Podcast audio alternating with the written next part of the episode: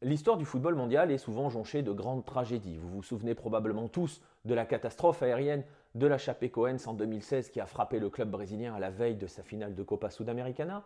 En Amérique du Sud, on se souvient aussi des catastrophes aériennes de l'Alianza Lima en 1987 ou encore de The Strongest, une histoire qui vous est racontée dans le Lucarno Posé numéro 8 et dont on commémorera le 50e anniversaire dans les jours qui viennent. Le Chili a aussi connu sa grande catastrophe aérienne. Elle a touché un club historique du football chilien, le Club Deportes de Green Cross, un club dont l'histoire est tout aussi folle que tragique. Bienvenue dans le troisième épisode de Temps additionnel.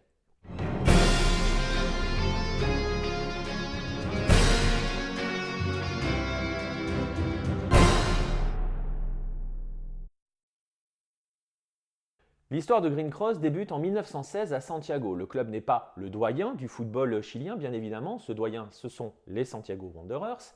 Mais il est le premier à être le fier représentant de ce que l'on peut appeler la classe aristocratique avant d'être supplanté par l'Universidad Católica.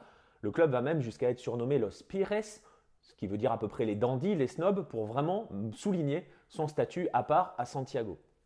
Il n'est pas l'un des grands clubs chiliens de l'époque, mais il fait partie des clubs fondateurs de la Ligue professionnelle chilienne en 1933 pour le premier championnat qui est remporté par un club nommé Magallanes.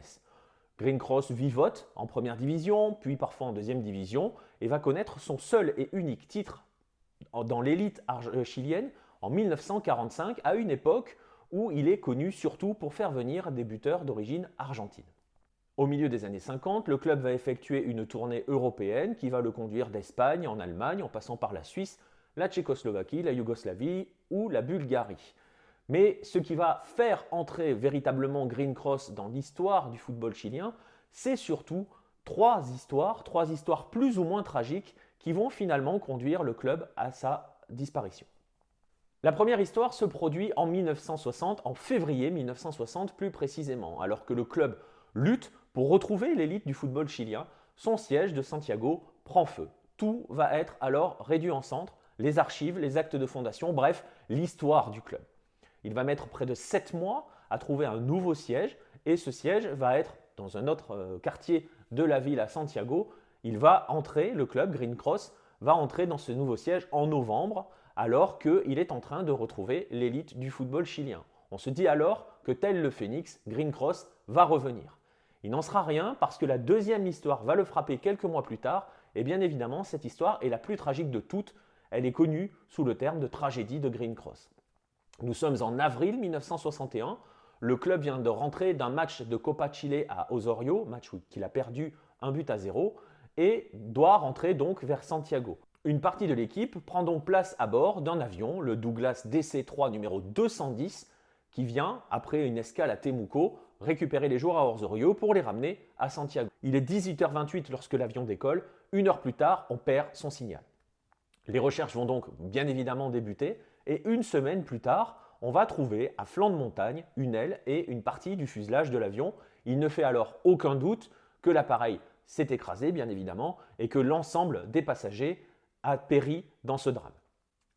D'immenses funérailles sont alors organisées à Santiago, tout le pays est sous le choc, au point que la Copa Chile de l'année 1961 est renommée Copa Green Cross et va être remportée par les Santiago Wanderers.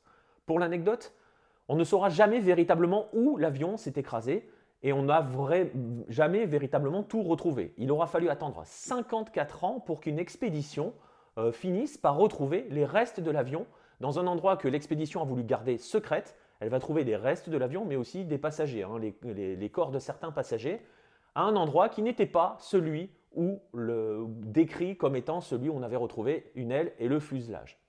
Bref, tout cela, cette histoire, la tragédie de Green Cross, s'est entourée de mythes et de légendes, et elle va frapper, vous vous imaginez, très très durement le club qui va avoir du mal à s'en remettre, d'autant que quelques mois plus tard, une troisième lame va finir par quasiment conduire le club à sa perte, un scandale judiciaire. En septembre de cette année, donc de 1961, au lendemain des fêtes patriotiques qui sont organisées les 18 et 19 septembre chaque année au Chili, le contrôleur général de la Banque centrale, hein, l'organisme qui émet euh, la monnaie chilienne, se rend compte qu'il manque près de 265 000 pesos. Comment ces pesos sont-ils sortis?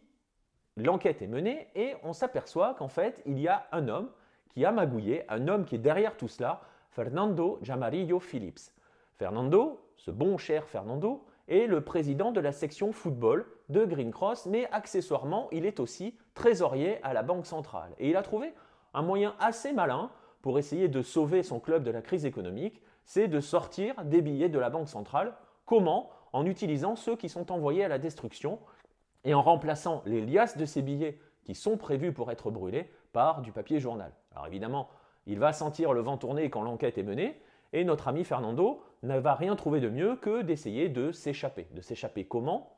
En traversant les Andes à dos de mulet. Il embarque avec lui sa maîtresse Clemenza Garrido, un de ses adjoints, et va donc avec quelques muletiers essayer de franchir les Andes. Il va y avoir une course-poursuite qui est organisée avec euh, chasse à l'hélicoptère, et notre bon Fernando va être arrêté fin septembre au pied de la cordillère des Andes. Il est arrêté par deux hommes, l'inspecteur général, accessoirement ancien joueur de Magallanes, vous vous souvenez, le club qui a remporté le premier championnat euh, dont Green Cross était l'un des membres fondateurs, et par un carabinier nommé Marcelo Salas. Oui, ça ne s'invente pas. Fernando est condamné à 12 ans de prison, il en effectuera 6,5. Clemenza Garrido, sa maîtresse, va passer une dizaine de mois en maison d'arrêt, et le club va, lui, essayer de rembourser ce vol il va le faire notamment grâce aux primes touchées par les clubs chiliens suite à l'organisation de la Coupe du Monde 1962. Hein. Fernando d'ailleurs avait pour projet, entre guillemets, ce vol était pour Fernando un emprunt. Bref, vous vous imaginez que l'ensemble de ces choses vont finir par totalement couler. Le club qui descend en deuxième division l'année suivante va tenter un retour et va revenir dans l'élite du football chilien un an plus tard, mais c'est trop tard. En 1965, faute de soutien aussi dans la ville, le club, euh, on demande au club de déménager plus au sud, de l'envoyer directement où, devinez, à Temuco. Le club va fusionner avec la Corporación Club de Deportes Temuco, qui était connu autrefois sous le nom de Deportivo Bancario, ça ne s'invente pas non plus, pour devenir le Green Cross Temuco, jusqu'en 1985, où le nom Green Cross va finalement disparaître et Temuco devient le Deportes Temuco que l'on connaît encore aujourd'hui. De Green Cross ne reste plus que la croix verte placée sur le logo du Deportes Temuco. Le nom Green Cross a disparu, il a rejoint les livres d'histoire entourés de ses mythes, de ses légendes, de ses tragédies et de ses histoires folles. Mais le destin est joueur. Le Deportes Temuco, qui aujourd'hui se bat pour revenir dans l'élite du championnat chilien, est présidé par un, une légende du football chilien, un certain Marcelo Salas. Oui, cela aussi, ça ne s'invente pas.